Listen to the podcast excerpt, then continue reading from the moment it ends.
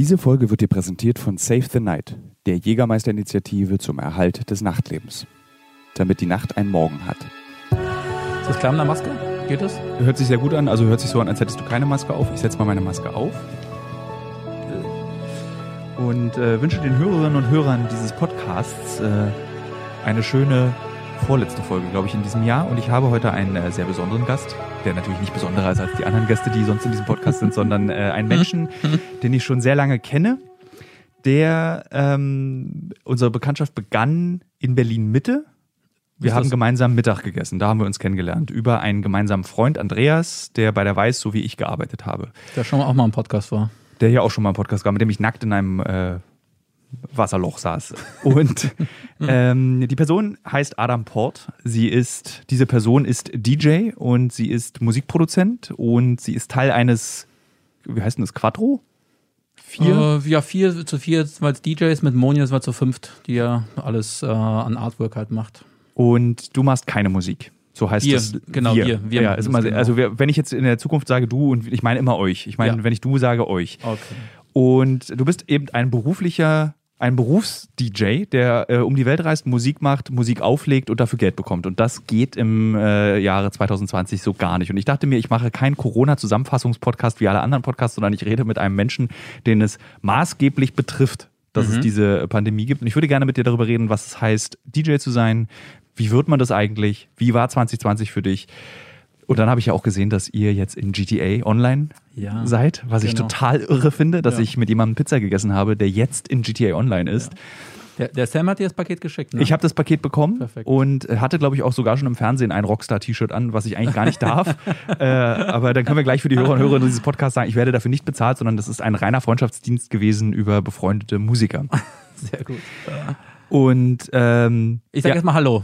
Ah, hallo Adam. Hallo. Guten Hallo, Tag. also, also an euch alle auch, die jetzt hier zuhören. Äh, Wie war denn 2020 so für dich? Oh, es hat äh, gut angefangen, so bis März. Ne, das Übliche. Im Januar ist halt immer so Tulum. Da geht's immer halt, äh, geht's immer hin zum Spielen. Dann war ein bisschen Pause, was, äh, wo ich immer halt Urlaub halt mache. Dann war eine kleine Tour in Brasilien äh, und in äh, Argentinien. Und dann war schon Corona und dann ging nix. Wie war das so, als du in Brasilien und Argentinien warst? Hast du das dann schon gemerkt und geahnt? Also wir hier zum Beispiel in der Firma haben schon im März geahnt, okay, das Jahr wird, glaube ich, hart, was Reisen betrifft. Oder warst du so, das, das Nee. wird mich nicht betreffen? Nee, weil man so ein. Ich habe es mitbekommen, aber ich war. Äh, das war sehr weit entfernt und vor allen Dingen ist man in so einem Rhythmus äh, spielen, schlafen, reisen, spielen, schlafen, reisen. Und da sind die Informationen kommen nicht so richtig an dich halt ran, weil du in so einer Blase bist und ständig beschäftigt bist und nie Zeit hast, eine Stunde irgendwie dich mit Sachen halt auseinanderzusetzen, sondern es ist einfach nur ja, Arbeit, Fun, Ja. Arbeitsfun. Und ähm, ich habe es mitbekommen, aber nicht ansatzweise geahnt, wie weit, wie schnell das gehen konnte. Erst als ich in Deutschland wieder war, habe ich gemerkt, so, okay, das, äh, da geht es jetzt langsam, äh, geht's langsam los. Ich habe, im, also jetzt in diesem Podcast gibt es im Anfang äh, eine kleine Werbung für diese äh, Save the Night äh, Mhm. Kampagne, dass man eben diese, dass man eben äh, sich darum kümmern muss, dass man so als Kulturschaffender äh, tatsächlich leidet unter dieser Corona-Pandemie, wie viele andere Menschen auch, aber Mhm. ihr tatsächlich ja besonders. Fühlst du dich in Deutschland gut aufgehoben vom Staat? Fühlst du dich gut gesichert?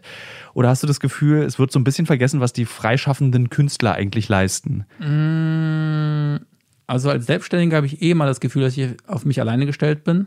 Und ich fühle mich jetzt nicht besser aufgehoben oder mehr fallen gelassen als zuvor. Ich habe eh mal das Gefühl, äh, okay, das hängt an mir jetzt, äh, dass ich Geld verdiene. Und äh, da kann mir halt keiner helfen. Aber ein bisschen mehr Hilfe für Leute, die keine Rücklagen gebildet haben, wäre schon ganz gut gewesen.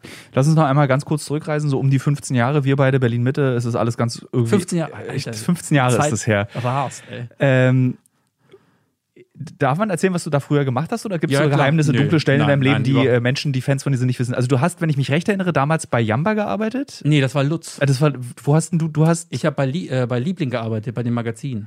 und stimmt, du hast, und du hast dieses Magazin, du hast Anzeigen verkauft, ne? Das war deine Hauptaufgabe. Ich, ich bin so da reingerutscht, ich hatte ja gar keine Ahnung von Magazinen machen und ein Freund von mir äh, war Chefredakteur des, äh, des Magazins, ähm, wo, wo das noch independent war. Da wurde das halt aufgekauft von, von Markus Peichel, von den äh, Tempo-Gründer.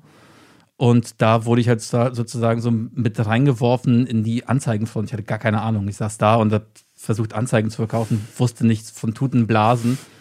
Äh, habe auf meinen Studienplatz halt gewartet und äh, gehofft, dass das Leben irgendwie halt weitergeht. Und irgendwie, dann sind wir alle aus Mitte so ein bisschen verschwunden. Das hörte dann irgendwann so auf. Wir übergaben Mitte an die nächste Generation. Ja, hat aber ein bisschen gedauert. Ne? Also halt die arbeitstechnisch war ich da schon relativ. Ja, hat sich ein bisschen gezogen. Ich habe in diesen Tonschulladen ja noch gearbeitet damals. Das war ja noch vor, vor äh, dem Magazin und auf dem Studienplatz irgendwie halt gehofft. Und Musik lief dann halt mal so nebenbei. Und als ähm, Musik dann so viel Hand genommen, also so viel Zeit eingenommen hat und so viel Geld mir generiert hat, dass ich davon leben konnte, habe ich das andere äh, abgeworfen. Sozusagen. Warst du so damals so dieser typische Berliner Medientyp, ich bin auch DJ und das hatte, hat sich dann verselbstständigt in einen großen weltweiten Erfolg oder war das so ein bisschen auch der Plan, den du hattest damals? Ich glaube, damals war es noch nicht dieses, ich bin auch DJ. Das, das war noch ein bisschen seltener. Und ähm, nö, also, also, du hattest nicht die Idee davon, ich möchte irgendwann wirklich mal so Sven Feth-mäßig in Ibiza Hunderttausende von äh, Menschen äh, zum Schwitzen und Tanzen bringen, sondern du hast es einfach gemacht, weil es dir Spaß gemacht hat. Ich habe es ja immer schon, seitdem ich irgendwie 18 bin, habe ich mich mit, mit, Musik, also machen auseinander halt gesetzt, sei es irgendwie auflegen äh, und dann später halt produzieren, habe ich immer schon gemacht und es war immer natürlich ein Wunschtraum, davon zu leben, aber dass es wirklich dazu kommen würde, habe ich nicht ahnen können. Da habe ich auch so halb drauf hingearbeitet. Also es hat sich ergeben. Genau. Kannst du mir und den Hörerinnen und Hörern mal erklären, was deine Arbeit ist? Ich habe bis heute große Schwierigkeiten, nicht anzuerkennen, dass es Arbeit ist, sondern was du eigentlich genau machst. Also es gibt ja diese lustigen YouTube-Videos von Paris Hilton, die dann so in der Luft an so Knöpfen dreht mhm. und sich selbst als DJ bezeichnet. Mhm. Das machst du ja nicht. Nee, ich drehe die Knöpfe richtig. halt. Ich spiele äh, Musik von anderen Leuten, die halt, die die produziert haben und auch Stücke, die ich gemacht habe und meine Freunde halt gemacht haben für andere Leute. Das ist halt wie eine Art Konzert ist es mittlerweile halt geworden, weil alle, halt, alle auch in äh, Richtung DJ halt tanzen. Ich mache äh, Unterhaltungsbranche im groben Ganzen. Und äh, was, äh, was, was mich auch immer noch so beschäftigt, ist dieses so als Clubgänger, also als Konsument deiner Arbeit. Ist es irgendwie, hatte ich das Gefühl, so mit, mit Mitte 30, wurde es dann irgendwie, hatte ich, habe ich alles gesehen, alles erlebt, äh, ich kann nicht mehr. Ich gehe jetzt doch, ich mache doch Waldspaziergänge in Brandenburg und werde doch so, wie ich nie werden wollte. Mhm. Wie vermeidest du, dass das dann irgendwann so zu so einem Standard wird, dass das ist immer die gleiche freundlichen, lustigen Gesichter, alle druff oder nicht. Ähm, wie vermeidest du, dass du so, dass man da so sich dran gewöhnt an diese? Ich meine, du musst echt Freude verkaufst du ja auch und Unterhaltung und also so richtig krassen intensiven Spaß. Mhm. Wie schaffst du das, dass du da dich nicht vor langweilst, dass du nicht sagst, okay, pff, heute ist wieder Rio, äh, die funktionieren so, ich muss das Spaßprogramm abfahren. Mm, ja, so ganz, äh, so funktioniert es nicht ganz. Das ist, das ist, nicht ganz so strukturiert. ich habe große Verständnisprobleme, wie dieser Beruf funktioniert. Das ist nicht ganz so strukturiert. Nee, äh, mein Spaß dabei bleibt durchs Musik suchen, durch neue Musik entdecken, durch äh, eigene Musik produzieren und die den Leuten zeigen und dann die Reaktion drauf bekommen. Das ist so der Motor. Das einfach ähm, ich auch noch Bock habe, die Musik halt zu hören. Also ich spiele nie Songs, auf die ich keinen Bock habe, sondern immer das, wo es mich selber auch unterhält. Das heißt, wenn ich selber auflege, unterhalte ich mich und andere Leute gleichzeitig. Was ist das Schönste am DJ sein? Das Schönste am DJ sein. Also es, ich gebe dir ein Beispiel aus meinem Berufsfeld. Es ist oft so, wenn ich an einem sehr gefährlichen Ort bin und dort Menschen treffe, die sehr herzlich sind und man abends zusammen Armbrot isst und aus dem Fenster guckt und eigentlich vor diesem Fenster der Krieg stattfindet, mhm. dann ist für mich der Moment, dann sage ich ganz oft laut, auch vor den Kameraleuten oder vor Kollegen, es ist schon krass, was wir hier erleben. Und dann mhm. ergreift mich so ein Gefühl, dass es was mhm. sehr Besonderes ist, dass wir erleben dürfen und was wir hier machen. Und dann, weil das ist für mich das Schönste und das treibt mich, dieser Moment treibt mich oft an, auch weiterzumachen. Mhm. Für mich das Schönste würde ich sagen, dass ich davon dass sich das immer noch nicht wie ein Job anfühlt und ähm, dass es immer halt noch Spaß macht. Das ist nicht mal, da kann ich nicht mal sagen, äh, vor vielen Leuten macht besonders viel Spaß, vor wenigen Leuten macht besonders viel Spaß, für viel Geld macht es besonders viel Spaß, sondern überhaupt diese Tatsache, dass ich mit etwas, was mir einfach Freude macht und dass sich bis immer noch nicht wie ein Job anfühlt, ja. äh, einfach Geld verdienen kann und äh, einfach gut davon leben kann. Das ist äh, fantastisch. Das ist eigentlich das Schönste. Da Andreas ja so schnell auf die, also Andreas ein Kollege von dir und ein sehr enger Freund von mir, um es nochmal zu betonen, für Leute, die jetzt erst reinhören, obwohl das, glaube ich, im Podcast gar nicht geht, ähm, der geht ja so stramm auf die 100 zu. Wie lange kann man eigentlich DJ sein? Ähm, die erste Generation zeigt uns das ja jetzt so, ne? Sven Fee, TJ Hell etc. pp., die halt, äh, ich weiß nicht, um die 60 sind, 50, 60, ich habe hab keine Ahnung. Mhm. Ähm, das geht solange, solange du dran bleibst, ne? Du kannst, du kannst immer noch relevant bleiben, das kann aber auch genau rückwärts gehen. Ja. Ich glaube, das geht, man sieht es ja auch an den Rock'n'Rollern halt, äh, Rolling Stones etc. pp. Das geht so lange äh, Leute Bock haben, dich zu hören. Und da musst du, glaube ich, am Ball bleiben. Du musst, glaube ich, einfach, also du, halt, du nimmst ja, glaube ich, auch eine Generation mit. Also es ist ja so, die Leute, die dich hören oder dich gut finden, die werden ja auch älter und hören nicht auf, dich zu hören oder zu deinen Veranstaltungen zu gehen. ich Manche- glaube, das ist auch so ein bisschen der Trick bei Rolling Stones. Also ich glaube, da sind die meisten im Publikum sind so alt wie die Rolling Stones. Ja, ich war letztens auf dem Konzert, äh, letztens wieder wahrscheinlich eineinhalb, zwei Jahre her bei Fleetwood Mac. Und da fand ich das krasseste, war das erste Mal bei denen auf dem Konzert, die Mischung zwischen alten und jungen Leuten. Da waren halt Leute in mein Alter, Leute, die 20 Jahre älter waren und Leute, die irgendwie 17 waren. Das war das krass durchmischte Publikum, was ich auf dem Konzert gesehen habe. Das ist, äh, sowas wünscht man sich, wenn man alt ist. Ähm, Gab es eigentlich jetzt, jetzt ist es Weihnachten bald, äh, es ist irgendwie nicht mehr so, also man hat eigentlich das Gefühl, es ist überstanden, aber eigentlich ist es noch nicht so überstanden, diese Pandemie. Wie gibt es bei euch in diesen Geheimzirkeln um DJs irgendwie so, ey, wir dürfen ab April 2021 geht's eigentlich weiter? Habe ich gehört. Also habt ihr auch so geheime Verschwörer-WhatsApp-Gruppen, die, die Nee. euch sagen, ich habe hier einen Freund im Bundesministerium für Gesundheit, der sagt, DJs dürfen wieder arbeiten ab. Nee, leider nicht. Ähm, und wir bleiben so, also wir sind so in unserer eigenen Bubble halt bei keiner Musik und haben nicht ganz so viel äh, Kommunikation zu anderen Musikern, gerade zu solchen Themen. Wir, denken, dass es langsam ab dem Sommer losgeht. Und äh, welche Region des, der Welt es sein wird, schauen wir halt mal. Also in Tulum zum Beispiel, was, wie gesagt, wie ich von erwähnte, jeden Januar irgendwie ist, ist da wieder halt Halligalli, was ich schwierig finde. Stimmt, das ist, Mexiko hat ja auch kaum ähm, Beschränkungen. Man kann ja auch ganz normal einreisen. Du könntest eigentlich auflegen. Ich, genau, da waren auch Anfragen da, also auch für uns. Und wir haben gesagt, ey, das machen wir nicht, das ist irgendwie nicht das richtige Zeichen.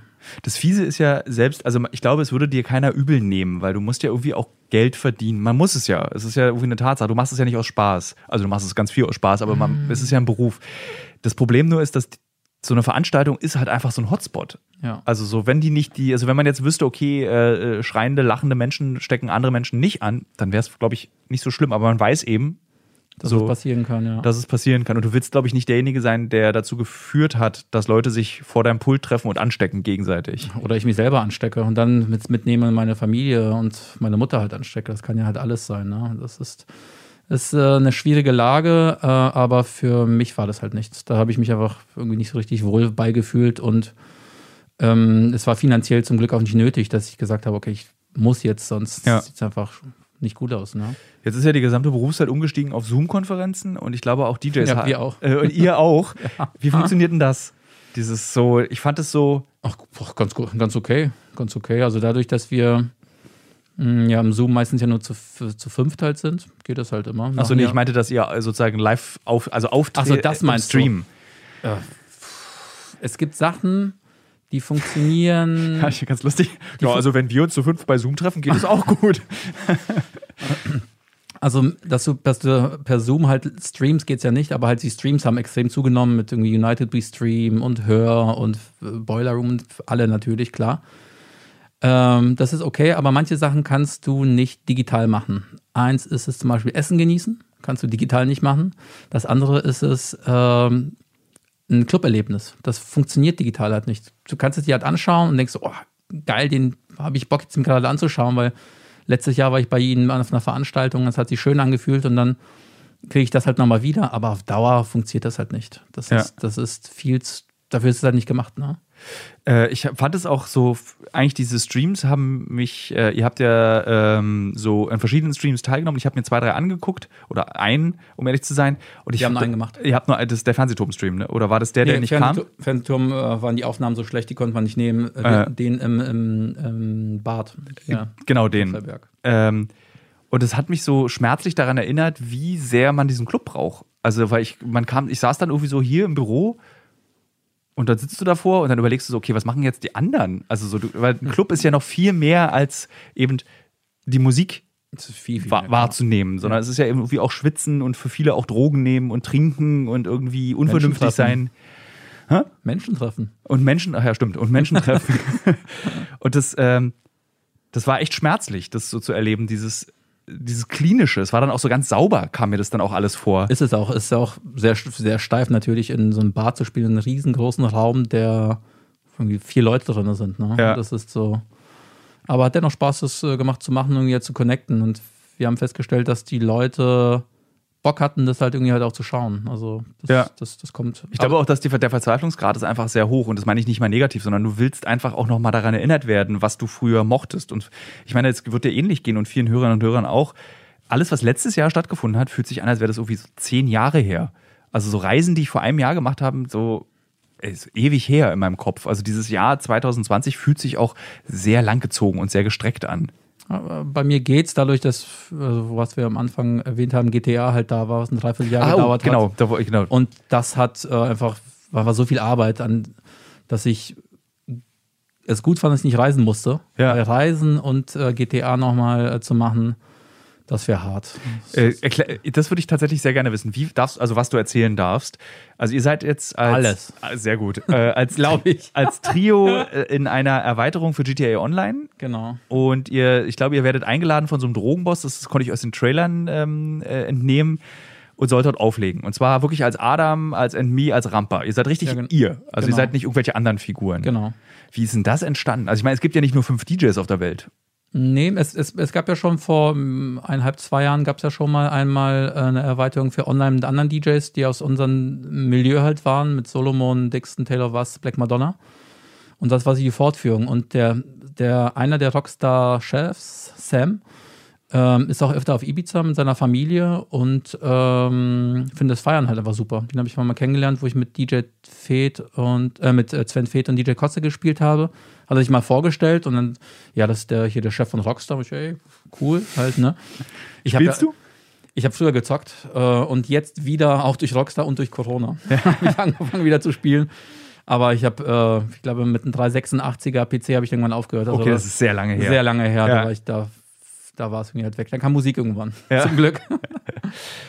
und ähm, da habe ich ihn halt kennengelernt und ähm, Rampa und Endme haben den parallel nochmal oder ein bisschen später auf einer anderen Veranstalt Veranstaltung kennengelernt. Und anscheinend fand er gut, was wir halt machen, dass er uns nach Miami eingeladen hat zu einer Party von Circo Loco und Rockstar, die halt zusammen halt gemacht haben, für deren äh, Programmierer. Die haben äh, ihre Programmierer, die halt ähm, GTA programmieren, nach USA eingeladen. Und da haben die halt Sachen gemacht, irgendwie mit irgendwelchen Luxuskarossen, weißt du, mit Lamborghini fahren. Da waren die auf einer Schießfarm, da waren die auf einer Party, sollten das, was sie im Game programmieren, sollten die halt mal live erleben. Da- Dafür wurden wir halt eingeflogen und ähm, haben halt da gespielt. Party war super, wir haben uns gut verstanden. Und daraus ist resultiert im Endeffekt, dass er uns für Spiel halt haben wollte. Das ich finde es immer noch verrückt, dass du hier auch jetzt sitzt vor mir, eine, eine Videospielfigur. Also ich hatte das ja auch Andreas, als ich dem äh, das erzählte, der erzählte mir das und ich dann so, nicht dein Ernst, das kann nicht sein. Ja, ja. Und er so, aber So. kennst du denn dieses GTA? Ich So, Andreas. Ähm, Andi hat mir auch erzählt, dass du so begeistert warst. Also für uns ist ja so ein langer Prozess, da, da entwickelt sich halt alles langsam, man weiß, man bekommt die ersten Infos, dann so, ah, es ist, das klickt nicht so, so, boah, ich bin in GTA, sondern es, ist, es fließt halt so langsam halt rein. Und wir haben ja auch die Spielmusik halt dafür halt gemacht, für, für den Heist. Das heißt, es ist unheimlich lang, unheimlich viel und es klickt nicht so richtig, dass ich da drin bin, Ja. tatsächlich. Und also dann war, habt, habt ihr auf, also euch auf Ibiza kennengelernt und dann hat er gesagt, kommt mal jetzt in unsere 3D-Scan-Kammern, wir nehmen euch jetzt auf. Weil die, lustigerweise bewegen sich die Figuren, so wie ich noch eure Bewegung in Erinnerung habe. Es klingt so ein bisschen so mega psycho. Also Genau, ich, ich glaube, da darf man nicht zu viel erzählen, weil die machen das schon Geheimnis, wie die das halt herstellen.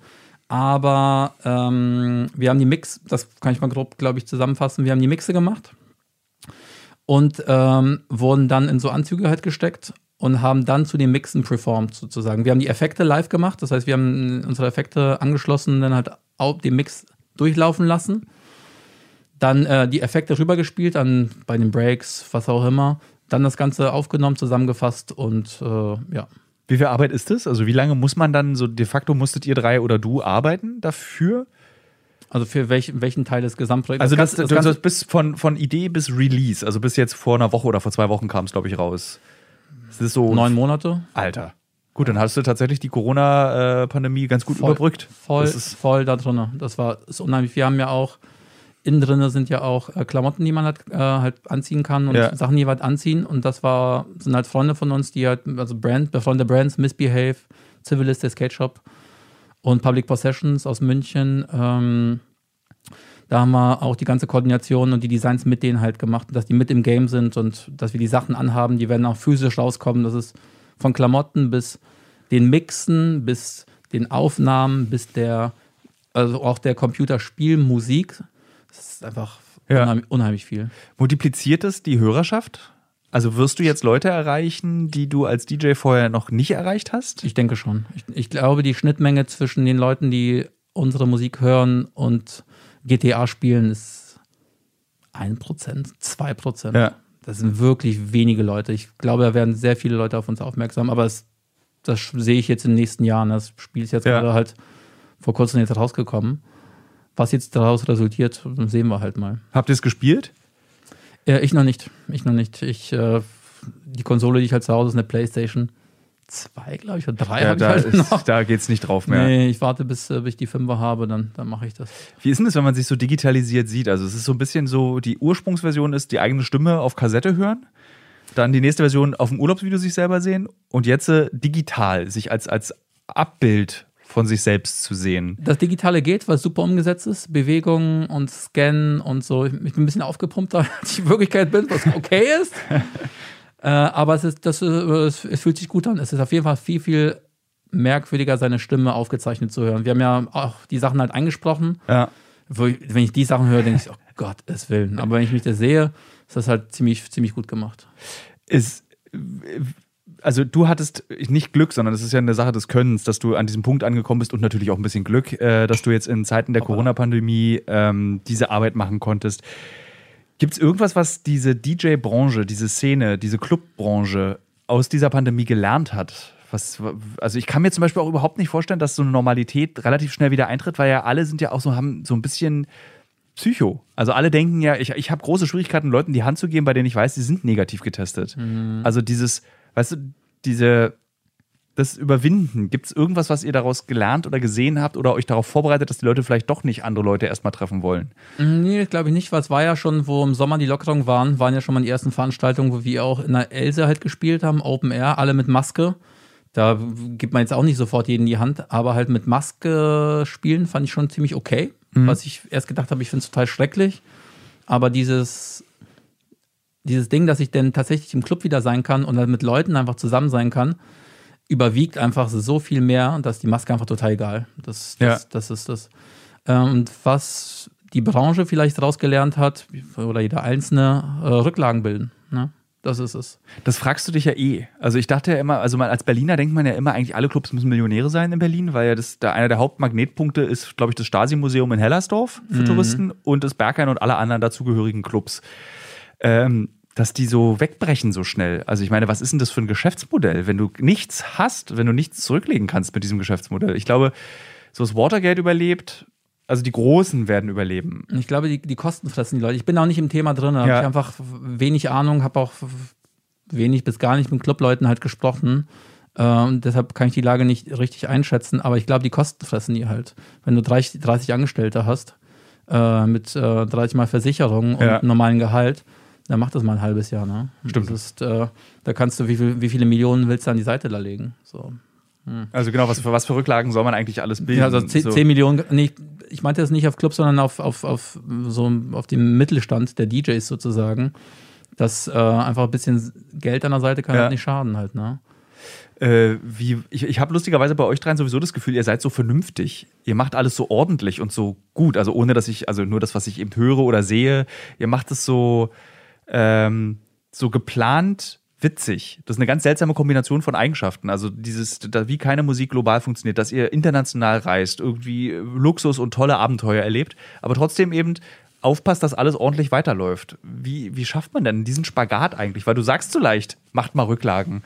Der Gregor, also äh, Rampa und André Endme, ähm, die sind da ziemlich gut, das Ganze so in der Spur zu halten. Also gerade Gregor, der äh, aus Freiburg halt kommt und das ganz gut in die Wiege halt gelegen bekommen hat, wie das, wie das halt funktioniert, dass das Geschäft einfach weiterläuft. So, dass, Ja. dass man dass man das Geld nicht rauspulvert, sondern einfach so Rücklagen auch schafft und sagen, ey, wir haben halt äh, zwei Angestellte, dass man die einfach lange halt bezahlen kann. Also und, und vor allen Dingen unsere Kostenspirale ist halt extrem gering. So. Ja. Das ist, wir haben nichts abzubezahlen, wir haben, wie gesagt, nur zwei Angestellte. Die Miete ist halt okay, die wir halt zahlen und das ist äh, nichts extraorbitantes, wo das jetzt so viel Geld halt verbrennt. Ja. Man vergisst, glaube ich, dass ein, äh, dass das äh, DJ-Sein auch ein riesen Backoffice haben kann. Also ich glaube, Sven Feth hat nicht nur zwei Angestellte, der hat, glaube ich, ein bisschen mehr noch oder ich weiß es gar nicht. Ich glaube, mittlerweile ist bei ihm auch runtergestopft. Cocoon war ja so um die ja, Mitte der 2000er, war das ja halt ein Riesending halt mit irgendwie, weiß Gott wie vielen Angestellten. Ja. Riesenoffice in Frankfurt und das hat sich ja auch ein bisschen gesund gestumpft so.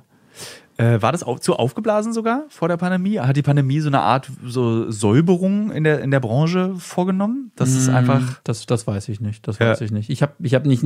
Das, das Ding ist es, ich habe nicht einen Überblick über die gesamte Branche. Ich habe nicht einen Überblick über. Du, sagtest, du hast ja gesagt, dass du alle Labels. Kontakt auch zu anderen DJs hast. Genau, also wir haben ein bisschen, aber halt ähm, nicht, so, nicht so richtig viel. Wir haben eh unser eigenes Ding halt gemacht, dadurch, dass wir über zu viert irgendwie halt sind und so viel Austausch haben. Der Tag hat nur 24 Stunden, kannst dich nicht ständig auch mit anderen Leuten treffen. Ne? Und ähm, wir sind da so ein bisschen in einer eigenen Bubble. Klar haben wir Austausch, weil wir auch natürlich Inspirationen suchen und nicht alles wissen, einfach fragen müssen, so wie ist das, wie ist das, wie läuft das. Ähm, Das heißt, man hat natürlich Austausch, aber es ist nicht so, dass wir da so hart in der Ja. Szene halt sind und wissen, oh, ah, der macht dies, der macht das. Also du hast jetzt hier nicht irgendwie Berufsgenossenschaft DJs wirst du nicht gründen. Nee, das ist es. Nee, überhaupt nicht. Das Ding ist ja auch, dass äh, Berufsgenossenschaft und weswegen das alles so zersplittert auch ist, selbst in unserem elektronischen Genre ist das alles so, so zersplittert zwischen House, Techno, Ja. Disco etc. pp. Das ist Ist es so, dann auch tatsächlich, weil ihr unterschiedliche Musikstile äh, auflegt, auch dadurch schon zersplittert? Also, weil ich Ja. rede ja zum Beispiel auch mit einem Journalisten äh, von, von äh, der Katzenexpress. Würde ich ja trotzdem mit einem Journalisten reden, wenn er dafür arbeiten würde und hätte Kontakt zu ihm, wenn ich einen kennen würde. Wir kommen also aus verschiedenen Genres, aber es gibt keine Zersplitterung innerhalb des Berufs. Es- ich meine, es, ist zersplittert ist vielleicht nicht, nicht das richtige Wort, aber man hat wenig zu tun. Man trifft sich vielleicht auf dem Flughafen oder man spielt auf dem gleichen Festival, man redet und man hat eine gute Zeit zusammen, aber man tauscht ja nicht Informationen halt aus, wenn man dann halt wieder halt zu Hause ist. Weil es einfach, Also es gibt keinen DJ-Stammtisch Berlin, wo man sich so regelmäßig trifft und sagt, äh, wie spare ich denn am besten Steuern oder äh, welche Abgabe kann ich da absetzen. nee, das gibt's, das gibt's definitiv nicht. Nee. Braucht das es- sind auch viel zu viele DJs. Das ist Bestimmt. ja ein riesen, riesen Pool und vor allen Dingen durch die unterschiedlichen Genres sind extrem viele auf einem gleichen hohen Level in verschiedenen Genres. Weißt Ja. du, ich meine, es ist, es ist, es ist ein Meer von, von Musikern. Das ist, das ist wie ein Ameisenhaufen. und ähm, damit die mit da richtig zu kommunizieren, das, äh, das geht halt nicht. Äh, lass uns doch einmal so äh, die Augen schließen und überlegen, Fusion 2021. Ich habe so das Gefühl, das explodiert. Also die Leute werden komplett durchdrehen. Ja, ich, ich glaube auch, dass äh, wenn es wieder zurückkommt, kommt es umso Dollar zurück. Also ich, ich habe auch langsam Lust. Ich bin auch froh, muss ich sagen, äh, dass ich jetzt ein Dreivierteljahr nicht reisen musste, einfach zu Hause gewesen bin. Ja. Fand ich schon ziemlich cool. Aber ich habe Bock auch wieder äh, unter Menschen zu kommen. So. Was finden der am Reisen? Also weil ich das, ich habe, wir haben beide ein ähnliches Reisepensum, würde ich sagen. Also am Reisen fehlt mir gar nichts. Wirklich nicht. Ich, also ich, ich mag dieses, also jetzt lustigerweise vorgestern musste ich 17 Stunden an einem Flughafen warten. Das sind die Dinge, ich die, ich nicht, ja. äh, die ich nicht vermisse. Äh, aber ich mag dieses im Flugzeug sein. Ich mag dieses, das ist so ein, ich finde das nach hunderten von Flügen immer noch extrem bizarr Mhm. zu fliegen. Und irgendwie gefällt mir das. Auch diese Abgeschlossenheit, dieses, dass du so wirklich im Flugzeug ist der einzige Ort gefühlt, an dem du wirklich nur für dich da sein kannst und nichts, du bist nicht, also mittlerweile ist man auch erreichbar, wenn man möchte, aber du bist so abgekapselt und das hat mir echt auch gefehlt. Ja, nee, das, das Reisen, ich nehme das halt so mit. Ich finde das nicht ganz so mega schrecklich wie andere meiner Kollegen, aber es ist auch nicht so, dass ich das vermisse. Das ist an dem Beruf, an dem Job, an dem Fun ist das äh, eigentlich das, was ich am wenigsten mag. Okay, das ist, lustig. das ist, das Ja. ist okay, aber Nimmst du nicht mehr diese Taschen aus der Business Class mit, diese kleinen, äh, wo diese Lippenstifte und Brillen drin sind? Bist du, diesen Punkt hast du erreicht. Ich glaube, Harald Schmidt hat irgendwann mal gesagt, man ist echter Business Class Flieger, wenn man diese Täschchen nicht mehr mitnimmt. ist das so? Dann hat Okay. man es geschafft. Ich fliege flieg nicht immer Business.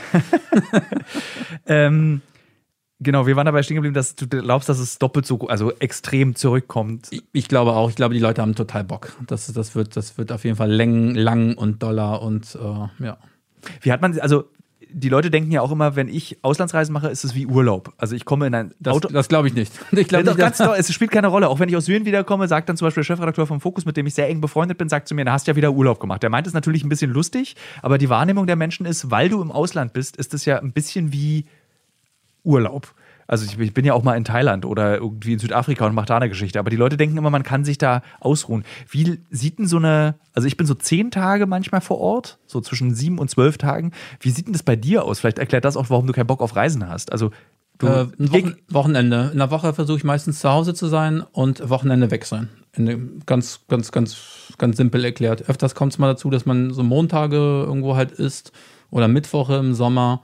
Aber ich versuche schon äh, Woche zu Hause und so eine Struktur zu haben und am Wochenende halt weg. Also fliegst du Freitag früh los und kannst dann Samstagabend oder Freitagabend, legst du dann Freitagabend noch auf? Also nehmen Ja, mal, du genau. fliegst nach Tokio, das ist, du kommst am, Ja, ja, sagen wir New York, du kommst am selben Abend an in New York. Da spiele ich meistens gleich dann sofort. Also früher habe ich dann noch mal ein paar Tage davor dahinter dran gehangen, weil ich natürlich die Stadt nicht kannte. Aber mittlerweile nur rein und raus. Das Das ist da- krass. Da bleibe ich gar, gar nicht halt länger. Und auch jetzt so mh, Tulum wieder und wieder das Beispiel einzuwerfen, weil das halt aktuell ist.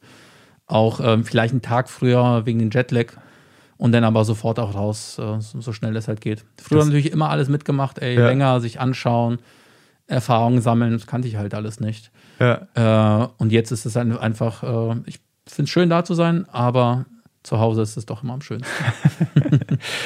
Ich finde es ja immer sehr praktisch, wenn mein Leben korreliert mit den Werbepartnern und Partnerinnen, die ich habe. Zurzeit mache ich eine große Recherche zum Thema Marathon. Demzufolge muss ich natürlich auch wissen, wie man einen Marathon läuft und trainiere tatsächlich dafür. Nicht, weil ich Ü40 bin, sondern wirklich, weil ich als Journalist ein bisschen etwas über dieses Marathon-Business herausbekommen möchte. Und Teil dieses Marathon-Trainings ist ja nicht nur regelmäßiges Laufen und an den Gedanken im Kopf, die dabei entstehen, zu verzweifeln. Nee, Teil dieses Trainings ist auch Ernährung. Und wisst ihr was? Was richtig praktisch ist, ich glaube, ich könnte keinen Marathon laufen, wenn es nicht Podcasts gäbe. Und ein Podcast, den ich während des Laufens höre, um dieses alle zwei Tage zehn Kilometer Laufen für die Grundausdauer zu ertragen, ist der Powerbrains Podcast. Powerbrains, das Sporternährungsquiz powered by Powerbar, ist ein Podcast, in dem es um Ernährung geht, aber nicht langweilig, sondern da werden Fragen geklärt, wie ob Magnesium zum Beispiel gegen Muskelkrämpfe hilft. Zum Beispiel die Frage, wie wichtig sind Kohlenhydrate in der Sporternährung und ist es eigentlich für jede Sportart gleich? Also zum Beispiel wisst ihr ja als regelmäßige Hörer dieses Podcasts, ich bin ja auch passionierter Schwimmer und passionierte Schwimmer essen ja nach dem Schwimmen immer einen Döner. Ich kann euch schon mal sagen, da muss man jetzt keine Folge für hören, ist nicht so sinnvoll. Aber vorm Schwimmen ein Teller Nudeln ist sinnvoll. Warum? Das beantwortet eben der Powerbrains Podcast. Können da zum Beispiel auch, eine Frage, die mich auch schon beschäftigt hat, können zu viele Proteine der Niere schaden? Und welcher Profi feiert seinen Sporterfolg mit Beefy und Bier von der Tankstelle? Alles Fragen, die für Sportler und Sportlerinnen wichtig sind. Das Gute an diesem Podcast ist, der ist nicht langweilig. Der ist eben äh, wissenschaftlich, aber auch gleichzeitig ein spannender Mix aus Quizshow zum Mitraten. Dazu gibt es Interviews, Anekdoten und sehr aufschlussreiche Wissensvermittlung mit Host Danny Herzog. Bis zum 14.03. gab es folgende Gäste. Der Ironman-Gewinner und Triathlet Sebastian Kienle, Legende Joey Kelly, TikTok-Fitnessstar Joe Wünsche und andere Gäste aus der Staffel sind René Adler, Otto Bulletproof, Jonas Deichmann, Imke Salander, Maren Schiller, die ich im Übrigen auch für die Recherche treffe, und viele mehr. Jeden zweiten Donnerstag erscheint eine Folge und ihr könnt es auch als Videopodcast gucken auf dem Powerbar YouTube-Kanal. Ja, ich würde sagen, wenn ich es beim Laufen höre, könnt ihr es auch beim Laufen hören oder wenn ihr die Innenseite eines Backofen reinigt oder wenn ihr Staubsaugt oder wenn ihr ähm, lange Pendelstrecken mit der U-Bahn habt, Straßenbahn oder im Auto. Egal. Es ist ein guter Weg, um die Zeit zu vertreiben. Es ist ein guter Weg, etwas über den eigenen Körper zu lernen. Das bringt natürlich auch noch ein anderes Thema auf. Wie ist denn das? Wie seht denn ihr und wie debattierten ihr diese Geschichte mit diesem äh, Flight-Shaming und Flüge? Und darf man als DJ um die ganze Welt fliegen, um für vier Stunden irgendwo aufzulegen? Ja, das ist ein Thema, wo ich selber nicht so richtig weiß, wo ich stehe. Äh, Okay. Deshalb beschäftige ich mich, mich gerade nicht. Wir haben das hier in der Firma auch. Wir haben jetzt erstmal diesen Deal gefunden, dass du kannst ja immer, wenn du einen Flug buchst, diesen CO2-Ausgleich Ja, bezahlen. genau. Äh, das ist das, was wir jetzt machen, als damit wir unsere Arbeit machen können und uns ein bisschen weniger schlecht fühlen, äh, Ja. wenn wir diese Flüge machen. Nee, richtig geil ist es nicht, aber ähm, ich setze mich damit nicht so richtig gerade auseinander. Ist okay, ist nicht schlimm, wenn du das nicht machst. Nee, also weiß ich, ich setze mich mit so vielen Sachen auseinander.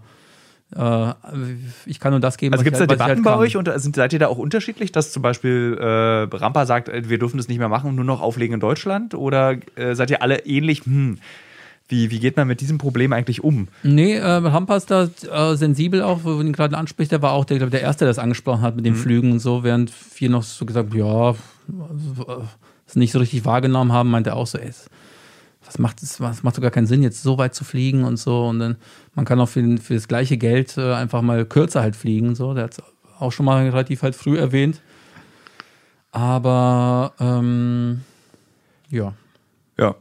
Man kann es natürlich dadurch bestimmen, dass man sagt, ich muss jetzt nicht 100 Shows spielen, mir reichen jetzt irgendwie 40 oder 60. Da- ja. Dadurch kann Wie viele Shows spielt ihr im Jahr, wenn ihr keine Pandemie habt? Also wir, also wir alle haben die Pandemie, also Das ist auch unterschiedlich. Rampa macht 60. Der, der hat sich das, der ist einfach gesetzt, also gesundheitlich meint er auch, er will einfach nicht mehr. ja. Ähm, ich habe so 70, 80 gemacht und andere mehr so 80, 90. So in, in Das ist aber auch krass. Das sind ja, äh, das sind ja, wenn du überlegst, das sind ja bei 90 sind das ja fast zwei Shows die Woche. Und sind die dann auch überall auf der Welt? Also ist es dann so, er ist in, äh, irgendwie in New York und fliegt dann nach Chicago und dann zurück nach Berlin und dann wieder nach Moskau und wieder zurück? Oder ist es ein Reiseplan, der sinnvoll ist? Nee, man kann es nicht machen. Die Veranstaltung, das ist, das, man kann es nicht, nicht, nicht sinnvoll planen. Man kann es vielleicht, wenn man so in Lateinamerika sagt, okay, ich, okay, ich mache La- Lateinamerika, da kann man so sinnvoll planen. Aber da sind ja so viele Faktoren, die halt mitspielen. Äh, die freien Slots, andere DJs, die noch gebucht werden. Es ist äh, schwer, das irre. zu planen. Also, Ja. ja. Aber Übersee und so ganz weit fliegen, das reduzieren wir alle, weil wir auch keinen Bock haben körperlich. Das Okay. ist das so. Auch gerade viel Amerika haben wir am Anfang irgendwie gemacht. Aber irgendwie kickt es auch nicht richtig so. so Gibt es auch nicht so viele Plätze in Amerika, die man unbedingt machen muss. So, das ist Was sind denn da für Plätze? Wahrscheinlich irgendwas in New York und irgendwas in LA. Nee, LA ist gar nichts. LA ist toten, toten, äh, tot, tote Hose. Miami, Spa Ja. Space Miami, das ist eigentlich so mit das für mich das Coolste in Amerika. Was macht das so cool? Ich habe es noch nie gehört. Ich weiß nicht, was das Ähm, ist die Atmosphäre halt einfach. Die schaffen das irgendwie zwischen den amerikanischen äh, äh, Vibe und äh, der, der Kultur, die in Europa halt so ist, so einen guten Spagat hinzumachen. Das funktioniert halt gut. Das, das ist geil. Machen Ja. einfach, macht der Club uns halt gut. Die machen, also abgesehen davon, dass sie ein gutes Booking machen äh, und die Leute, die dahinter sind, halt nett. Man fühlt sich da einfach äh, sehr zu Hause. Ist einfach die, äh, Club, die Club Experience auch geil. Ja. Das macht irgendwie halt Spaß. In New York gibt es viele Sachen, aber New York wechselt auch so schnell durch. Zwei Jahre ist dann das hot und dann zwei Jahre später wieder. Es ist, es ist sehr, sehr unbeständig. Amerika ist echt crazy unbeständig. Das ist. Äh, Dafür sind sie, glaube ich, bekannt seit, äh, seit 47 Präsidenten, seit 46 Alter, Präsidenten, ja. Ist, äh, weil wir pflegen es halt immer so, mit Leuten, die wir lange arbeiten, versuchen wir die Beziehung halt zu pflegen und lange zu arbeiten. Das klappt in Europa super. Mhm. In New York haben wir es mal probiert, äh, der Club ist weg, äh, das ist schon wieder der nächste. Das ist echt ein, ein Halligalli, da kann man sich auf nichts einlassen. Ich bin ja großer, persönlich großer Fan von Japan und von Tokio und Ich bin, auch. gehe tatsächlich auch sehr gerne in Tokio aus, weil das wirklich so ganz anders ist als bei uns. Mhm. Wie sind denn da deine Erfahrungen? Ähm, um 2012 rum sehr gut und danach ist es da den Bach auch runtergegangen. Warum? Ich habe keine Ahnung. Die, die Jugend hat sich für was anderes interessiert. Die hat die Musik, äh, die elektronische Musik, fand die einfach nicht cool. Mhm. Ich, ich habe keine Ahnung. Ich habe das nie so auseinandergenommen. Es hat aber einfach, ab, einfach abgeebbt und das ist bis jetzt nicht besser geworden. Was, was, also die, die, der, das, der Bedarf nach, ähm, wie würdest du deine Musik beschreiben? Haus? Haus, ja. Ja, Haus also der Bedarf nach Hausmusik ist in Tokio gering. Sehr gering. Sehr, sehr gering bis gar nicht. Also es gibt so ein, zwei Clubs, aber ich hatte das Gefühl, dass die nächste Generation nicht nachgekommen ist. Wenn Europa das ziemlich gut nachgekommen ist oder in, in den arabischen Ländern ist es extrem. Das ist so der nächste Markt, der sich so eröffnet hat. Alles im, im, arabischen Raum, wo die Leute einfach Bock haben, das irgendwie halt Ja. zu erfahren. Ist in äh, Tokio, also in Japan, das sieht die Leute gar nicht. Ich war, glaube ich, drei oder mehr. viermal aus in Tokio und äh, wenn ich Techno, also elektronische Musik, war es immer so ultra harter Techno, den sie, Mhm. und das war so lustig, weil das waren, ich war dann in einem Club, wo jeder Mensch, mit dem ich tanzen war, aussah wie ein Sparkassenangestellter, Mhm. aber aus den Boxen kam halt so ultra krasser Drogentechno, den du nur erträgst, wenn du eigentlich extrem druff bist, aber die Leute haben nur Cola und Gin Tonic getrunken. Das fand ich immer Mhm. so bizarr. In der, okay, wie, wie schaffen die das hier eigentlich? Mhm. Das war so mein Eindruck von Tokio, aber ich mag halt irgendwie so, wie die weggehen Und da sind ja die Clubs zum Beispiel auch sehr alt. Das sind ja dann immer so irgendwie aus den 60ern und 70ern bis ins jetzt reingeschleppte Veranstaltungsorte. Es gibt ja nicht sowas wie in Berlin, so eine alte Fabrikhalle, die dann umgebaut wird für so drei Wochenenden in so einen Club. Das der Platz ist ja nicht mehr da. Der ne? Platz ist doch einfach nicht die da. Die Stadt ist voll, halt so. Ja. Äh, weil du gerade äh, den arabischen Raum erwähnt hast. Ähm, Andreas äh, sagte mir auch, der war auch, glaube ich, kurz vor der Pandemie das letzte Mal auflegen im, genau. auf, äh, wo, ich weiß gar nicht wo. Der war in, in Doha? In Doha, genau. genau. Könnt ihr politisch sein? Das ist nämlich so eine ganz interessante, das habe ich mich das erste Mal gefragt, also in Katar. Kann man da einfach so auflegen? Denkt ihr darüber nach, dass hm, können wir vor so reichen Ölmagnaten und deren Kindern Musik machen? Oder sagt man, wir sind halt, wir machen halt Musik, wir, das ist so, gibt uns mal keine Schuld daran? Mm, Wenn es soweit kommt, kann man sich damit auseinandersetzen. Bisher geht's. Okay. Bisher muss ich, äh, muss ich mir das nicht überlegen. So, das ist äh, ja. Seid ihr dann so ein bisschen, aber es gibt wahrscheinlich die Grenze so äh, wie Campino, der sagt, die AfD darf nicht meine Musik benutzen. Das ist wahrscheinlich, da wisst ihr auch das. Ja, das ist, das ist ja mal ein anderes Thema, ne? Ja. Das ist, äh, das ist ein anderes Thema. Aber halt, wir spielen Israel, wir spielen aber äh, auch in, in, äh, in den Nachbarländern. Haben wir auch kein Problem. Ja. Das ist das, äh, da sagen wir nicht so äh, entweder oder. Das ist halt ist schwierig, ne? Wo spielt sie es denn am besten? Also wenn du jetzt sagst, du hast jetzt, äh, du kriegst jetzt so, du hast jetzt einen Flug, ein, ein Gig im, von Januar bis Mai. Wo würdest du den spielen wollen? Ich glaube im, im DC-10 auf Ibiza. Das ist, das ist, äh, wo es am besten ist, kann man nicht sagen, was überall Ja. halt geil ist. Zum Glück. Zum Glück. Mittlerweile ist er zum Glück überall geil. Aber da ist es irgendwie am vertrautesten. Und ähm, Was ist denn dieser Reiz von Ibiza? Ich war einmal auf Ibiza für eine Reportage, noch geschrieben damals, und ich konnte, das war für mich wie Mallorca mit mehr Hippies und schlechteren Straßen und mehr Villen, die ich gesehen habe, und alles viel kleiner. Aber was macht diesen Reiz für diese internationale DJ-Szene von Ibiza aus? Also manche finden es ja total schrecklich und finden es halt total scheiße und wollen da gar nicht stattfinden und manche finden es halt total gut und es gibt Leute, die irgendwie dazwischen halt sind. Ich finde es cool, weil es irgendwie sehr entspannt, sehr ruhig. Sie sind, das, was du als Mallorca beschreibst, das habe ich nicht empfunden. Und abends hast du halt einfach geile Veranstaltungen und äh, ein hochkarätiges Line-up auf vielen Teilen der Insel. Warum eigentlich Ibiza? Das weiß ich nicht. Okay. Das hat sich, das hat sich irgendwie entwickelt. Es war ja eine alte Hippie-Insel und das muss man Sven Feth fragen, wie sich das entwick entwickelt hat. Ich habe das halt nicht nachverfolgt. Ich kam ja auch relativ spät zu elektronischer Tanzmusik und habe nicht immer alle meine Hausaufgaben, was, warum, wie passiert ist. Das ist, glaube ich, auch das, äh, gut, dass du kein Rapper bist, weil ich glaube, beim Rap, im Rap musst du, glaube ich, alles genau wissen, warum, wie, was, welche Strömung entstanden ist. Ja, wenn du in Deutschland lebst, in Amerika bist, äh, die wissen nicht, äh, die wissen nicht, was vor zehn Jahren war. Gab es eigentlich auch mal so, äh, das klingt alles so, alles lief total super ab, irgendwie war perfekt bis zu dem Punkt eben heute, dass du in einem GTA-Spiel auftauchst. Gab es auch mal so Rückschläge oder irgendwie Enttäuschungen? Nee. Oder? Nee, nee, es gab nicht Rückschläge, aber es ging halt alles lange gedauert. Ne? Wir sind ja mit keiner Musik seit 10, 11 Jahren jetzt am Start. Hat alles lange, lange, lange gedauert. Ähm, Warum hast du nicht vorher aufgegeben? weil ich davon leben konnte. Also es, es war ja, ich, ich konnte ja davon, von, und selbst wenn es auf diesem Level vor irgendwie vor acht Jahren weitergegangen wäre, könnte ich immer noch davon halt leben halt. Ne? Ja. Das, äh, warum soll ich davon aufgeben, wenn das halt einfach so viel halt Spaß Stimmt. macht und so viel Kreatives irgendwie halt in mir fördert und es einfach einfach Bock macht. Also gerade auch Musik machen, das ist, das ist einfach fantastisch. Ich finde das super. Äh, wird man als DJ, wenn man so erfolgreich ist, ähm, auch zu einem Superstar? Also gibt es dieses, so bist du Mariah Carey der Hausmusik? Hm, Ich glaube nicht. Nein, ich glaube auch nicht. Aber gibt es sowas? Also kann man sich als DJ eben so den Kontakt zu sich selbst verlieren, dass man eben nur noch mit weißen Lilien im äh, Aufenthaltsraum sitzt und äh, ich möchte gerne geschütteltes Perrier, wo die Kohlensäure rausgelassen wurde, sonst trete ich nicht auf. Ich glaube nicht ganz so extrem, aber es gibt es bestimmt. Es gibt es wahrscheinlich in jeder Musikrichtung. Ja.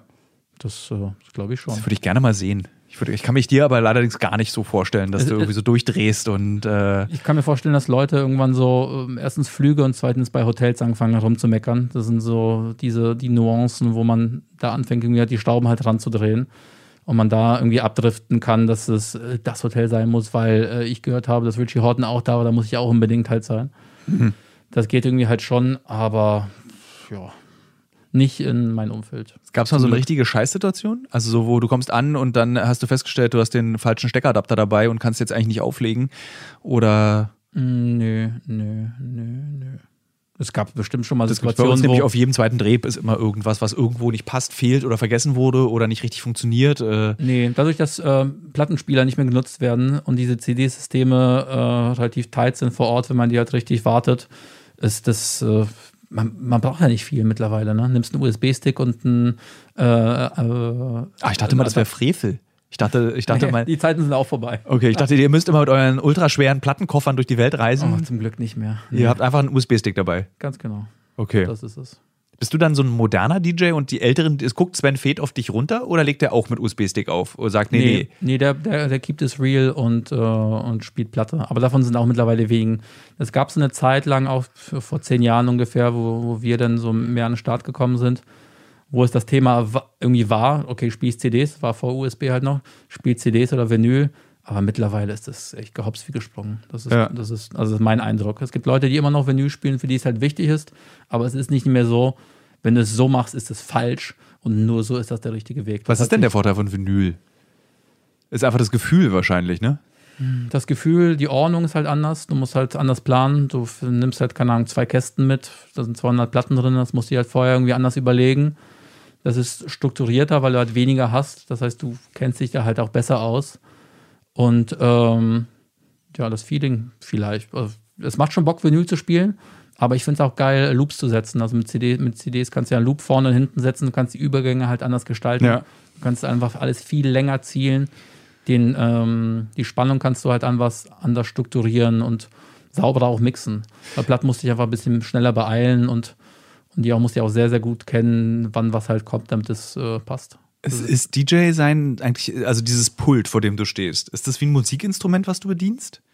Und die Melodie, das, das, das, was rauskommt, ist eben die Melodie, ist das, was ein Gefühl erzeugt bei den Konsumenten. Ein bisschen was Musikinstrument, aber auch, ich würde es das nicht so als Musikinstrument bezeichnen, aber ja, leicht. Beherrschst du ein Musikinstrument?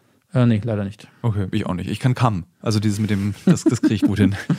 nee, ich kann gar nichts. Ähm, ich kann kann so ein bisschen natürlich halt Tasten drücken und dann lege ich es mir mit MIDI-Noten zurecht, wie das halt, wie, ich, wie es das klingen soll. Ich weiß schon, wie es klingen soll, aber das Herstellen dauert natürlich länger. Verstehen deine Eltern und Großeltern, was du machst? Mm, Großeltern gibt es keine mehr, aber meine Mutter versteht schon und sie ist sehr stolz, was ich mache.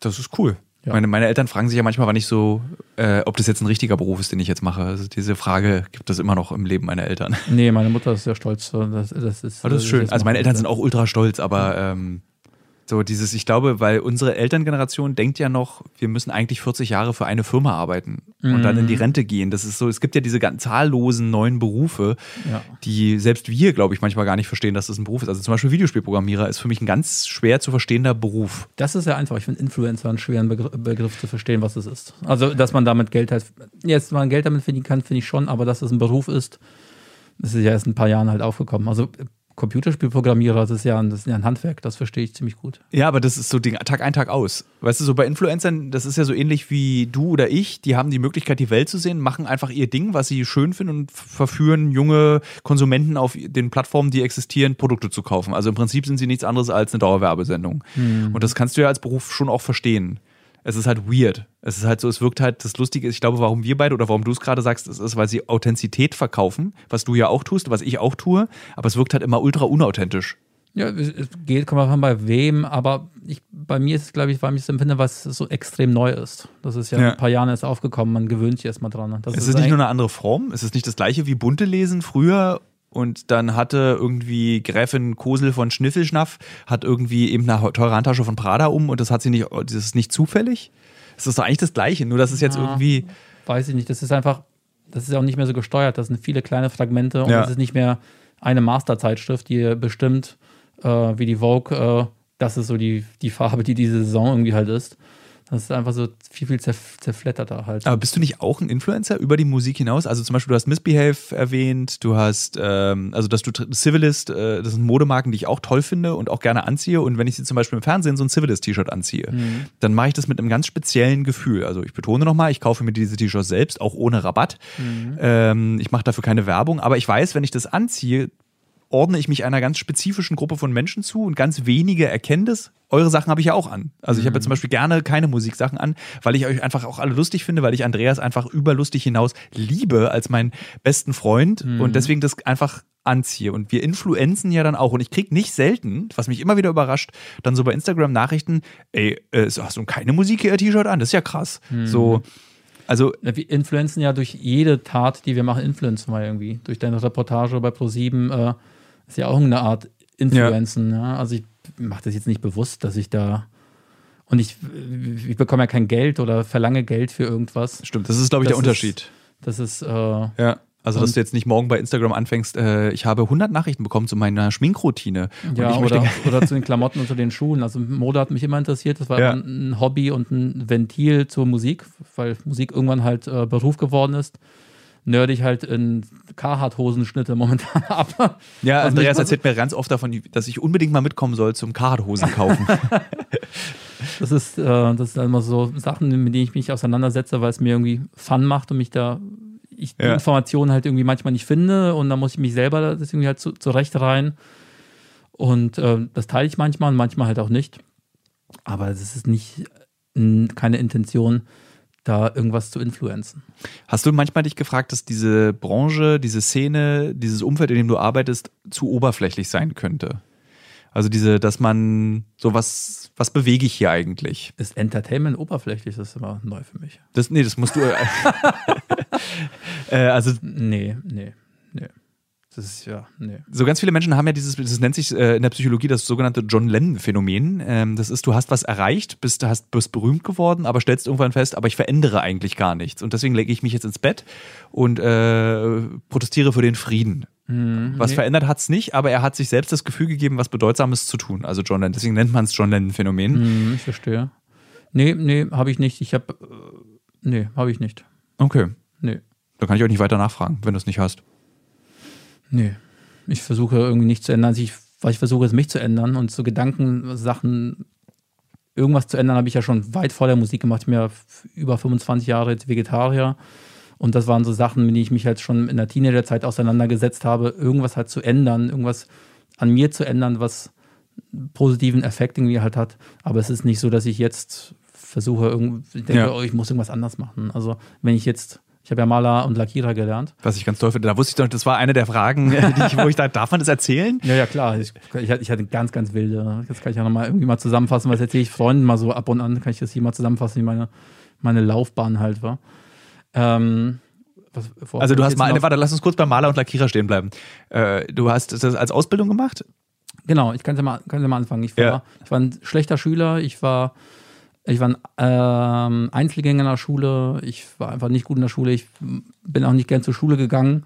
Bin nach mit 16 bin ich mit einem erweiterten Hauptschulabschluss raus aus der Schule. Denn so 16, jetzt fucking 16 Jahre, es ist so jung, wenn ich das jetzt aus der Ja. jetzigen Perspektive halt sehe. Dass ich, okay, jetzt muss ich irgendwas machen. Die Leute um mich herum schreiben Bewerbung aus den gelben Seiten. Äh, zwei, zwei Dinge halt rausgesucht. Einmal war es äh, Maler, Lackierer und einmal war das irgendwie Gaswasserinstallateur. Einer hat Nein gesagt, einer hat Ja gesagt. Na gut, bin ich halt in die Ausbildung reingegangen. Hab Hast du die abgeschlossen? die habe ich abgeschlossen, ja. Äh, habe angefangen zu arbeiten und so nach dem ersten halben Jahr dachte ich so, oh fuck, was, das war, das war keine gute Idee. Ich hätte mal äh, doch mal vielleicht mich in der Schule mehr anstrengen sollen, aber ich wusste, okay, ich ziehe das jetzt halt durch, dann kann ich vielleicht noch irgendwas was anderes halt machen. Und dann kam es halt so, dass meine persönliche Entwicklung halt mehr gekommen ist, dass mir mehr, also Stride Edge kam halt dazu, also kein Drogen nehmen, äh, Religion kam halt dazu, das Krishna-Bewusstsein, das, äh, das Tiere nicht essen, alles kam so nach und nach und ich habe einfach, mh, ja, mein geistiger Horizont hat sich weiterentwickelt und dachte, okay, das, das habe ich keinen Bock jetzt irgendwie 40 Jahre lang zu machen, ich will irgendwas, irgendwas anderes machen. Wusste aber, ich schließe die Ausbildung ab, äh, mache mein Abi nach und äh, werde irgendwas studieren. Ja. Was das war, wusste ich halt zu dem Zeitpunkt halt nicht. Und so, so kam es dann halt auch, dass ich die Ausbildung halt durchgezogen habe. Ähm, ein Jahr noch mal irgendwie halt im Beruf gearbeitet habe, weil ich irgendwie noch ein bisschen, bisschen rumhängen wollte. Habe so ein bisschen ge- gejobbt und dann Abi nachgemacht habe Und ähm, aber du bist auch sehr ehrgeizig und das lässt sich, glaube ich, auch in diesem Durchhaltevermögen bei keiner Musik ablesen. Diese zehn Jahre einfach, wir machen, wir ziehen das jetzt einfach weiter und machen weiter und weiter und weiter und mal gucken, was draus wird. Es klingt ähnlich. Dein Ja, Lebensentwurf und der, äh, die Ja, Entwicklung dieser vielleicht. Firma. vielleicht. Ich, ich empfinde mich nicht als besonders ehrgeizig, aber wenn ich etwas anfange, dann ziehe ich das durch. Ich glaube, das ist de facto die Definition von Ehrgeiz. Ist halt das kommt mal an, wie sehr du es halt willst. Ne? Ja. Das ist ja Ehrgeiz, empfinde ich was mit einer, mit einem bestimmten, mit einer bestimmten Intensität, Intensität, wie doll ich etwas halt möchte. Ja, Halt auch. aber es kann auch ausdauernd sein.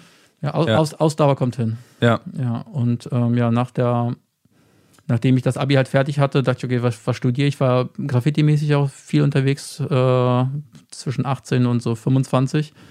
Und die logische äh, Schlussfolgerung war dann so, okay, ich mache dann mal, äh, machte mal eine Ausbildung äh, zum Kommunikation, also äh, äh, studiere Kommunikationsdesign. Haben mich bei einer ersten Runde nicht genommen. Dann habe ich angefangen halt zu, zu jobben, halt im, da fang, fing schon an, ich mich, für Mode, Tonschuhe, Das war die Zeit, wo wir uns dann kennengelernt haben müssten. ja, so kurz davor. Ja. Kurz davor. Da war ich, äh, war, da war ich tatsächlich wirklich Hartz IV, hab, auf, hab, äh, hab gehofft, dass ich mich nächstes Jahr bewerbe, bin dann äh, reingerutscht, in einen Sneakerladen zu arbeiten. Bei Nord war das halt damals über, einen- über einen Freund. Und äh, da habe ich halt Götz kennengelernt, der ähm, Liebling das Magazin gemacht hat. Der hat irgendwas in mir gesehen, dass ich was vernünftig halt mache, dass ich einen gewissen Geschmack halt habe und hat mich mit ins Magazin halt gezogen wo ich eigentlich äh, in der Modeabteilung arbeiten sollte, aber dann in die Anzeigen gerutscht bin, weil ein anderer Chef halt da war. Ein Hin und Her. Und ähm, ja, wie gesagt, in der Musik lief das immer schon so parallel. Ja. Und ähm, irgendwann konnte ich halt davon leben. So. Das, ist Aber- die, das ist die ganz grobe, schnelle Zusammenfassung. Aber es ist, eine, es ist irgendwie klingt nach einem sehr guten, also es klingt nach einmal, okay, ich möchte nicht bis zum Ende Renteneintrittsalter Dinge lackieren und bemalen. Genau. Danach klingt es, klingt aber auch danach, dass wenn jetzt alles krachen geht, du auf jeden Fall schön äh, Adam Port ihre Autokarosserielackerei. Nee, das, das war äh, nicht, für, nicht für Autos, also für Häuser. Okay, also Für Hausmaler, äh, genau. okay, also Malermeister genau. Adam Ganz genau so. könnte es auch noch geben. Genau. Ich muss mal, ich weiß gar nicht, wo ich meinen äh, Gesellenbrief habe. Du machst noch einen Meister hinterher und dann wird es schon, du kriegst schon hin. Also mittler, mittlerweile ist äh, ohne Scheiß, ähm, wenn das jetzt Musik nicht, nicht klappen würde, würde ich eher lieber ins Handwerk wieder zurück, anstelle in, in, in die Medienbranche wieder zurück. Weil ich, auch, Wirklich? ges- weil ich auch gesehen habe, wie Medien auch so sind, ähm, also wie ich es kennengelernt habe. Also gerade auch im Modebereich finde ich es einfach schrecklich. Saison zu Saison, das ist mir einfach alles zu schnell. Das ist, fühlt sich irgendwie nicht geil an. Und da verdient es auch nicht mal, nicht mal so viel Geld, dass du Nee, nee, sagst, das ey, ist super schlecht bezahlt. ist Also einfach es echt scheiße. Also Das wenn du ist- nicht gerade Chefredakteur von der Vogue wirst, dann hast du jetzt noch fünf Jahre, dann gibt es die auch nicht mehr. das ist, Und es ist eine sehr stark auf Ausbeutung äh, basierende, oberflächliche Branche, muss man so hart sagen. was ja auch okay ist, aber Ja. ist, du kannst nicht mal, kannst nicht mal richtig viel, viel Geld verdienen und sagst, okay, das ziehe ich dann durch. Oder Ja. in der Werbeagentur, was ich auch gesehen habe, das ist ja, das ist ja noch viel schlimmer. Das ist, äh, würde ich eher wieder zurück in ein Handwerk gehen und da äh, versuchen, mich zu etablieren, anstelle andersrum. Was würdest du einem 16-Jährigen oder einer 16-Jährigen, die jetzt diesen Podcast gehört hat und gesagt habe, ich will so werden wie Adam, ich werde DJ. Bist du schon in der Altersgruppe angekommen, wo du Jüngeren sagst, mach lieber was Vernünftiges oder würdest du sagen, nö, mach? Ich finde DJ sein ziemlich vernünftig. Also ich finde das nicht, nicht so klingt, so, unvernünftig. Also, das klingt jetzt ja tatsächlich so. Also, also oder Musiker jeg jeglicher, jeglichen Genre, ob man halt Drums spielt in einer, in einer Rockband. Also ich finde das alles sehr, sehr vernünftig. Dieses, äh, ich arbeite 40 Jahre lang bei äh, beim Auto, äh, bei einer Autofabrik, das gibt es ja gar nicht so mehr. Ne? Das ist, das, das wabbelt ja alles. Nichts ist safe. Ähm, ich finde das ziemlich vernünftig. Ich finde, warte mal, ich gucke mal auf die Uhr. Ja, ich finde, nichts ist safe. Das ist ein super Schlu Schlusswort für den vorletzten Podcast in diesem Das, Jahr. Das Gegenteil von unserem Albumtitel, was wir, was wir aber vor ein paar Jahren hatten, was You Are Safe hieß. Und äh, danke dir, dass du für dieses Gespräch Ja, äh, vielen bereit Dank. Vielen Dank. Wir haben, äh, wollten es lange machen. Finde ich schön, dass wir es jetzt Ja, wir können es gerne nochmal machen. Ich finde es so, wir, das in den sechs, sieben Jahren oder so. Ich verspreche auch alle drei Podcasts, wenn ich so ein Gespräch mochte, wie jetzt mit dir, sage ich immer, ach, das machen wir nochmal, mach's dann aber nie. Zehn Jahre später. Zehn Jahre später machen wir es wir, dann wir einfach. wollten mal Kaffee trinken gehen. Das ist ja auch wieder vier Jahre her. Hat nicht funktioniert. Das letzte Mal, wo wir uns gesehen haben, ist ja auch schon paar Jahre her. Ja, ich hätte ja sowieso den großen Wunsch, dass wir Lutz, Andreas, dass wir mal wieder so Conny, dass wir so jetzt lustig, sehr privat wird es jetzt, aber ist mir egal, so dass wir wieder mal einmal so ein Die Mitte Mittags- Mittag. Genau, Philipp auch, den habe ich heute Morgen zum Beispiel gesehen, Philipp Gedecke. Ja, Der, das war so die Mittagsessen. Wer, an den kann ich mich gar nicht erinnern. Wer war? der, der hat damals bei Bread and Butter gearbeitet. und Ah, doch, daran kann ich mich jetzt Die erinnern. Agentur, äh, die heißt BAM. Und das war irgendwie schön. Ich habe nur schöne Erinnerungen an diese, an diese Zeit. So. Es war eine super Zeit. Also wir hatten gefühlt alle Liebeskummer, immer. Das war so ziemlich dominant, zumindest zwischen Andreas und mir war das immer so ein sehr dominantes Gesprächsthema. Ja, ja. Jede Mittagspause. Und dann immer Kaffee trinken gehen und über noch mehr Liebeskummer reden. ähm, aber es war irgendwie so sehr, es war irgendwie so, also dieses, das war so eben so 2006, 7, 8, 9.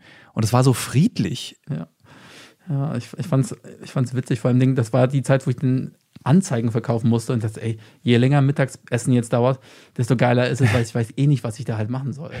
Das ist auch Die Zeit, die. Zeit, Zeit da hat abgesessen, dass, ey, dass mich jemand auch für Anzeigen da äh, hingesetzt äh, Äh, das- um vielleicht äh, kurz den Beruf zu erklären. Also der Beruf sieht folgendermaßen aus. Du nimmst das Telefon in die Hand, hast so ein kleines Buch an Telefonnummern von Agenturen, die für andere Firmen die Anzeigen verkaufen und versuchst sie davon zu überzeugen, dass das Magazin Liebling in deinem Fall das richtige Magazin ist, eine Anzeige für wahrscheinlich 30.000 Euro äh, eine ganze Seite zu schalten. Ja, es war, ja, da waren schon Kontakte vorher, ich musste bei denen halt andocken, aber es war, das ist, das ist eigentlich auch ein, ein Job, der ich keinen wünsche. Das ist, Das ist hart. Das ist eine, eine harte Nummer und da verdienen wir auch nicht so richtig viel Geld. Ich glaube, dass der, der, du verdienst über die Provision. Das ist, du kriegst ja so eine Provisionsversprechen, du kriegst ein Grundgehalt und dann, wenn du Genau. was verkaufst, kriegst du x Prozent von dem Verkauf. Ja, bei mir war es gar nicht der Fall. Also, wie gesagt, ich bin da so reingeschubst worden, dadurch, dass die Struktur in der Firma so durcheinander war.